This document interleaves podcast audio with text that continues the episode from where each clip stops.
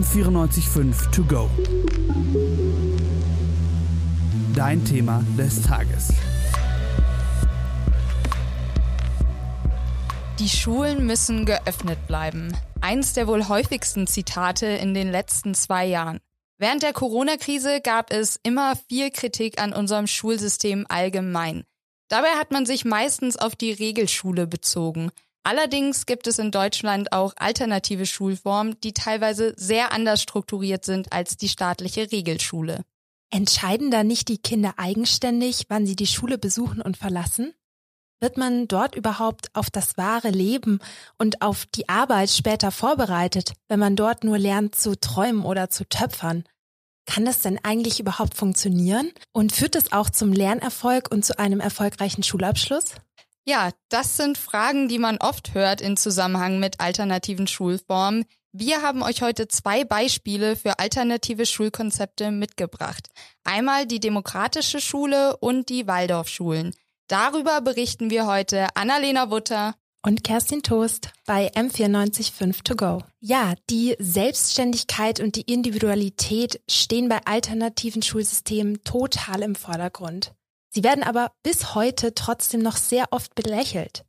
Ja, ihr alle kennt bestimmt dieses Klischee, dass man auf der Waldorfschule nur lernen würde, seinen eigenen Namen zu tanzen.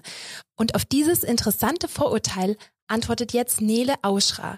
Sie ist Mitglied des Vorstandes des Bundes der Freien Waldorfschulen. Ja, das hat was damit zu tun, dass es da das Unterrichtsfach Eurythmie gibt, was man auch die ganze Schulzeit über hat, was ähm, eine Bewegungsform nach, nach Lauten und nach Tönen ist und ähm, im Grunde eine, eine, eine Schulung auch der Koordinationsfähigkeit im Raum. Also das hat, ähm, hat einen sehr positiven Einfluss auf Konzentrationsfähigkeit, auf die Koordination, auf die, dieses sich selber erleben im Raum. Und ähm, dadurch, dass man eben jeden Laut nachahmen kann, ähm, kann man, wenn man möchte, hinterher auch seinen Namen tanzen. Naja, also Waldorfschulen sind ja noch relativ bekannt. Ich denke mal, das dürfte jedem noch ein Begriff sein. Aber so wirklich das Wissen darüber, worum es sich eigentlich handelt, ist trotzdem nicht weit verbreitet. Was sind denn eigentlich genau Waldorfschulen und was unterscheidet sie von staatlichen Schulen? Ich finde es ganz interessant. Auf Waldorfschulen wird jeder Mensch als einzigartiges Individuum gesehen. Mit einem eigenen Entwicklungspotenzial und auch einem Willen, sich wirklich weiterzuentwickeln und zu lernen. Diese Entfaltung soll während der Schulzeit eben ermöglicht werden. Es handelt sich also um einen sogenannten ganzheitlichen Ansatz. Das ist bestimmt auch vielen ein Begriff. Deswegen werden auch alle Fächer tatsächlich als gleichrangig angesehen. Es gibt da keine Hierarchie zwischen Mathe und Kunst. Kognitive Fächer sind nicht mehr wert als andere. Ja, und was die Waldorfpädagogik sonst noch ausmacht und wie der Unterricht typischerweise aussieht, das erklärt Nele Auschra. Das ist einmal, wie ich schon sagte, die starke Betonung von musisch, musischen und künstlerischen Fächern. Also die ähm, von Anfang an zum Beispiel die, die handwerklichen, also das, das, ähm, die Handarbeit, das Nähen wird sowohl natürlich von Jungs wie von Mädchen gelernt. Es geht mit Stricken los, Häkeln, Nähen, Nähen später dann auch, dann diverse andere ähm, handwerkliche Fächer. Und die Aktivierung erfolgt auch durch die Art und Weise, wie der Unterricht gestaltet ist. Also die Besonderheit an der Waldorfschule, das machen inzwischen auch andere Schulen, aber für Waldorfschulen ist das typisch, dass man in Epochen unterrichtet. Und zwar gibt es immer morgens zwei Stunden den Hauptunterricht. Da wird dann für zwei bis vier Wochen äh, ungefähr ein Unterrichtsfach unterrichtet. Und in diesen zwei Stunden, das wird durchrhythmisiert auch, dass die Schüler erstmal ähm, zur Ruhe kommen, also gerade die kleineren Kinder, wenn die Schule und alles das noch neu ist, erstmal zur Ruhe kommen. Es gibt dann ähm, nach so einem gemeinsamen rhythmisierten Einstieg in der Regel gibt es dann die, ähm, den eigentlichen Lernteil und gegen Ende zum Beispiel durch, durch eine Erzählung durch eine, ein, ja, ein Märchen in der Kindheit, in den ersten Klassen, später dann natürlich andere Erzählungen, die sich jeweils zu dem ähm, angleichen, was gerade auch Unterrichtsthema ist oder was vielleicht altersgemäße Fragen sind. Ja, also das klingt schon mal ganz anders als jetzt meine Schulzeit in der Regelschule. Die Waldorfschule unterscheidet sich aber nicht nur bei der Vermittlung des Unterrichtsstoffes, sondern vor allem auch in formalen Angelegenheiten wie dem Aufbau der Klassen und der Bewertung der Leistung. Die Schülerinnen und Schüler lernen ähm, nach Möglichkeit immer im Alterszusammenhang. Das heißt, es gibt kein Sitzenbleiben. Und was auch noch ähm, entscheidend ist, dass relativ äh, lange die SchülerInnen keine ähm, Notenzeugnisse bekommen. Mhm. Sie kriegen ihre ganze Schullaufbahn über Textzeugnisse und ähm, ab der ja, ab Klasse 8, 9 in der Regel dann natürlich auch Noten, damit sie sich in, in den Fächern, die sie dann für die Prüfung brauchen, auch natürlich einschätzen können und wissen, wo sie sich da weiterentwickeln können. Aber das Entscheidende ist ja, dass man mit diesem Blick auf das einzelne Individuum durch diese Textzeugnisse besser ausformulieren kann, was hat was hat der junge Mensch geleistet? Wie, was war, sind seine Möglichkeiten? Hat er sie abgerufen? Hat er sich weiterentwickelt? Gibt es noch Felder, wo er mehr tun kann? Das ist ja, das kann ja sein, dass jemand, der super Noten hat, ähm, weil er in den Fächern einfach gute Leistung bringt, aber im Grunde nicht das entwickelt hat, was er hätte entwickeln können in der, in der Schulzeit oder im Laufe des, des Schuljahres. Diese Textzeugnisse sind ja wesentlich ausführlicher und persönlicher, aber für mich jetzt auch erstmal ungewohnt. Ab der achten Klasse findet dann tatsächlich auch ein Wechsel zu klassischen Notenzeugnissen statt, weil SchülerInnen in den Waldorfschulen eben auch einen staatlichen Abschluss zum Glück machen können. Es besteht also schon eine gewisse Herausforderung, die Waldorfpädagogik und die staatlichen Anforderungen zusammenzubringen, wie auch Nele Auschrer jetzt erzählt die, die Waldorfschule macht einen gewissen Spagat, weil sie tatsächlich ja die Potenziale des, des Kindes, des individuellen Kindes fördern möchte und gleichzeitig auch zu allen staatlichen Abschlüssen führt, was die Regelschule ja nun auch macht, selbstverständlich. Und ähm, es ist insofern ein bisschen Spagat, weil diese Abschlüsse ja einfach ähm, Dinge sind, die von außen vorgegeben sind. Das und das muss in dem und dem Fach gewusst und gekonnt werden. Und die Frage der individuellen Entwicklung ist ja vielleicht, ähm, wie kann ich mich in den und den ähm, Kompetenzen und auch Fächern, vielleicht habe ich da Schwerpunkte oder möchte mich da entwickeln, was jetzt für die Abschlüsse gar nicht so sehr gefragt ist. Das kann ich an der Waldorfschule alles tun und muss dann aber zusätzlich gegen Ende praktisch nochmal das Lernen auf diese, dieses Bildungsziel hin, ähm, diese abfragbare, dieses abfragbare Wissen, muss das auch noch draufsetzen. An einigen alternativen Schulformen können die Kinder selbst entscheiden, ob sie dann noch einen Abschluss machen wollen oder nicht. Wie gesagt, an der Waldorfschule kannst du zum Beispiel noch ein 13. Jahr anhängen und dann dein Abitur machen. Darüber haben wir auch mit der Betroffenen Sophia Kusuris gesprochen. Sie ist tatsächlich 13 Jahre lang, also ihre gesamte Schulzeit lang, auf eine Waldorfschule gegangen, weil ihre Eltern besonders ihre künstlerische Entfaltung fördern wollten, die sie in ihrer eigenen Schulzeit stark vermisst haben. Auf der Waldorfschule hat Sophia sich auch auf ihr erfolgreich abgeschlossenes Abitur vorbereitet. Damals war dieses optionale 13. Jahr für sie ein krasser Break zum freien Unterricht davor. Es zeichnet sich aus durch strengere Notengebung, das Wegfallen von künstlerischen Wahlfächern und das Ende des sogenannten Epochensystems. Obwohl sich das für sie wie ein Break angefühlt hat, hatte das auch einige Vorteile. Die Vorteile ihrer Zeit auf der Waldorfschule hat sie auch mit uns geteilt. Sagen wir zwei Sachen, von denen ich im Nachhinein sehr profitiere, ist einmal, dass wir ab der ersten Klasse Sprachen lernen es war sehr spielerisch, also wir haben hauptsächlich Gedichte gesprochen und Lieder gesungen und so Mini-Theaterstücke gemacht. Aber ich muss sagen, dass im Nachhinein, was Aussprache und auch Gefühl für Fremdsprachen angeht, mir schon einiges mitgegeben wurde. Also ich kann sagen, dass es für mich was gebracht hat, denke ich. Und das Zweite ist, dass man schon super früh auf der Bühne steht. Also eben auch ab der ersten Klasse, weil man regelmäßig diese Monatsfeiern hat ähm, wo jede Klasse präsentiert, was sie in diesen Monaten gelernt hat in irgendeinem Bereich. Irgendwann später sind es dann andere Sachen, aber man lernt regelmäßig auf der Bühne zu stehen, auch alleine. Verliert man voll die Angst vor Referaten oder generell vor Menschen zu sprechen. Obwohl Sophia selbst ihre Schulzeit persönlich als überwiegend positiv beschrieben hat, ruft sie trotzdem dazu auf, die Waldorfschule nicht überwiegend zu romantisieren. Ich glaube, dass es voll die Abwägungssache ist. Und ich glaube, dass es eine richtig krasse Typsache ist, weil alle Leute unterschiedlich lernen und ich zu den Personen gehöre, die sich sehr gut selbst aufraffen können zu lernen, was aber nicht bei allen so ist. Ich aber auch viele Leute mitbekommen habe, die damit nicht so gut klargekommen sind. Und ich glaube, eine Sache, die noch wichtig ist zu sagen, ist, dass du halt wirklich 13 Jahre in der gleichen Klasse bist und dass das sehr schön sein kann. Es kann aber auch sehr unschön sein. Und du steckst halt auch in deiner Rolle fest. Die Waldorfschule wird auch schnell als so ein Ort gesehen, wo es kein Mobbing gibt und wo alles irgendwie Friede, Freude, Eierkuchen ist. Und das stimmt auch nicht so ganz. Deswegen glaube ich, ist es was, was als Konzept gut sein kann. Man muss es halt auch wirklich ausführen. Schule ist auch immer ein Abbild von Gesellschaft. Leider gehört da also auch Mobbing mit dazu. Wobei ist wirklich äh, eine Waldorfschule ein Abbild von der Gesellschaft? Gehen da nicht nur reiche Personen hin? Immerhin gibt es hier doch das Schulgeld, weil es eben sich bei einer Waldorfschule um eine Schule in freier Trägerschaft handelt.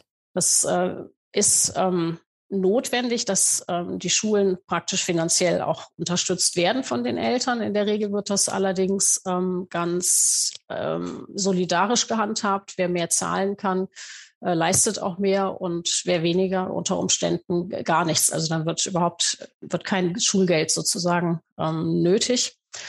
Und trotzdem hat dies zur Konsequenz, dass die ähm, Durchmischung so von der nicht dem entspricht, wie es in der Bevölkerung ist weil es einfach genügend Gruppen gibt, die entweder gar nicht auf die Idee kommen oder sich davon dadurch abgeschreckt sehen, dass es ähm, Geld kostet.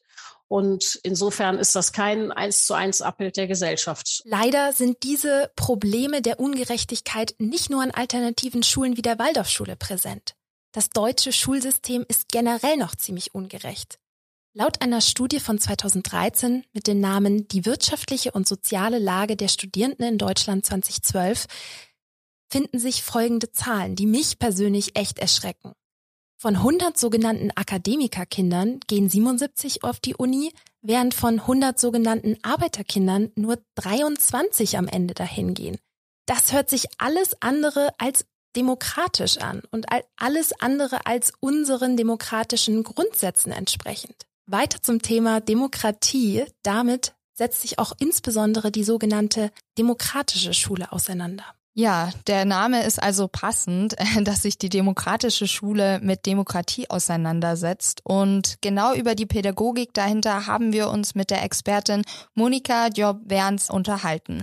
Sie ist Pädagogin und Vorstandsmitglied des Vereins Sudbury München e.V. und erklärt das Konzept. Also demokratische Schule, der Name sagt es ja schon in sich, ja, ist halt das Verständnis von Demokratie so, dass es wirklich von, ich würde mal sagen, von jungen Jahren an erfahren und gelebt werden kann. Und das ist ein Umfeld, Lernumfeld, Ort, Schule, wie auch immer man es nennen mag, wo jeder eine Stimme hat. Also es gibt die Säule der Mitbestimmung ja, in demokratischen Schulen ähm, wo egal, ob man fünf Jahre alt ist oder 30 oder 80, man hat eine Stimme. Wenn es darum geht, die Schule zu gestalten, die Regeln zu machen, Strukturen, also alles, was den Alltag betrifft. Und die zweite Säule ist die Säule der Selbstbestimmung. Selbstbestimmung in dem Sinne selbstbestimmte Bildung, also dass jeder praktisch über sein Lernen, über seine Bildung ja selbst entscheiden kann. Und durch die gleichberechtigte Stimme in dem ist halt auch so eine Atmosphäre von, ich bin hier wichtig, ich werde hier gehört, ich darf hier meine Meinung sagen, ich werde hier ernst genommen. Ich trage aber auch die Verantwortung für die Gemeinschaft. Das kann sogar dazu führen, dass flexible Bring- und Abholzeiten vereinbart werden. Solange die Mindestanzahl der Schulstunden, die für die deutsche Schulpflicht erforderlich ist, erfüllt werden, gibt es da gar keine Regeln, sondern die werden eben auch demokratisch erarbeitet. Aber es gibt zudem auch noch ein vollkommen anderes Verständnis von Lernen an sich, das sich in Teilen mit dem Konzept der Waldorfschule überschneidet. Gelernt wird laut Monika Diop-Renz für das Leben und nicht für die Schule, was auch zu einem individuell angepassten Stundenplan führt. Man kann also entscheiden, was man abgesehen von den Grundfertigkeiten Lesen, Schreiben, Rechnen noch lernen möchte es ist auch nicht so, dass alle gemeinsam einen Lehrplan abstimmen oder so, sondern es ist sehr individuell, dass man manchmal sogar sagt, jeder hat seinen eigenen individuellen Lehrplan. Ja, ich meine, der Lehrplan ist ja auch, das stehen ja wertvolle Dinge drin, die auch sinnvoll sind. Es ist jetzt nicht so, dass man sagt, es gibt gar keinen Lehrplan, sondern das Lernen hat schon ganz viel mit Leben zu tun und gerade diese Grundfertigkeiten, Lesen, Rechnen, Schreiben, aber auch viele Bereiche, die es gibt, natürlich kommen die auch im Leben vor. Und man kann sich so einen Ort sehr lebendig vorstellen, wo einfach viele Möglichkeiten auch äh, entstehen können, Projekte, Lerngruppen, auch Unterricht.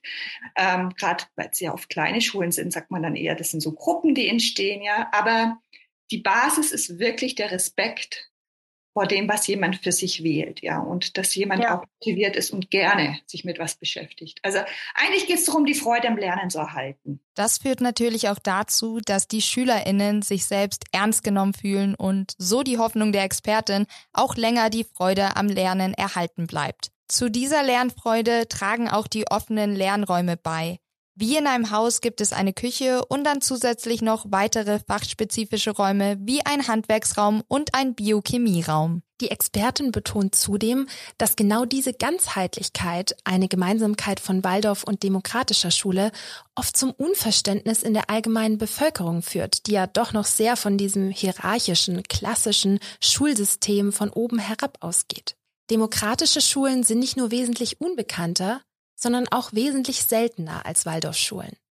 In der Karte der EUDEC, der European Democratic Education Community, wo sich die demokratischen Schulen und Gründungsinitiativen zusammenschließen, gibt es derzeit nur etwa 100 demokratische Schulen in ganz Europa. Vielleicht gibt es aber bald wesentlich mehr. Denn es gibt zahlreiche Gründungsinitiativen, die zum Beispiel bisher teilweise an der rechtlichen Umsetzung ihres Schulkonzepts gescheitert sind. In Bayern eröffnete 2014 zum Beispiel die erste demokratische Schule in Oberbayern, aber die musste dann nach zwei Jahren schon wieder schließen. Gerade befindet sich der Prozess im Berufungsverfahren in zweiter Instanz. Monika Job-Werns als Teil der Sudbury-Schule am Ammersee, die eben geschlossen wurde, betonte, dass diese Einwände wissenschaftlich nicht haltbar seien, sondern ein überwiegender Anteil der demokratischen Schülerschaften auch den Abschluss mache, was gute Erfahrungswerte bestätigen. Lass uns doch nochmal zusammenfassen. Was für Strategien können sich staatliche Schulen vielleicht auch von alternativen Schulformen abschauen? Mir fällt da sofort dieses Ganzheitlichkeit-Konzept ein, das auch unsere ganze Recherche heute hier überschattet hat. Zudem ist es extrem, dass es eben diese Fächerhierarchie einfach nicht gibt, sondern dass jemand als genau so wertvoll und leistungsstark für unsere Gesellschaft gilt, wenn er oder sie eben besser in Musik als in Mathe ist. Zudem sollte in der Regelschule vielleicht auch wieder mehr der Fokus auf Schülerinnen und deren individuelle Bedürfnisse gelegt werden, anstatt wie es manchmal so rüberkommt auf das Durchboxen des Lernplans. Und dabei helfen kann bestimmt dann auch ein Mitbestimmungsrecht, wie es bei der demokratischen Schule vor allem, aber auch bei der Waldorfschule äh, gibt, bei der Struktur und bei dem Lehrplan. Also so, dass SchülerInnen einfach mehr Einfluss auf das haben, was sie lernen. Unser Ziel war es bei diesem Podcast auch, keine künstliche Hierarchie zwischen verschiedenen Schulformen aufzustellen, sondern einfach über die Vielfältigkeit von Schule aufzuklären, damit SchülerInnen in Zukunft noch einfacher ihre Schule finden können. Deswegen ist es auch schön, dass es unterschiedliche Schulpädagogiken in Deutschland gibt und sich immer mehr alternative Schulen etablieren. Bei einer größeren Auswahl steigt nämlich auch die Wahrscheinlichkeit, die passende Schule individuell für jeden zu finden. M945 to go.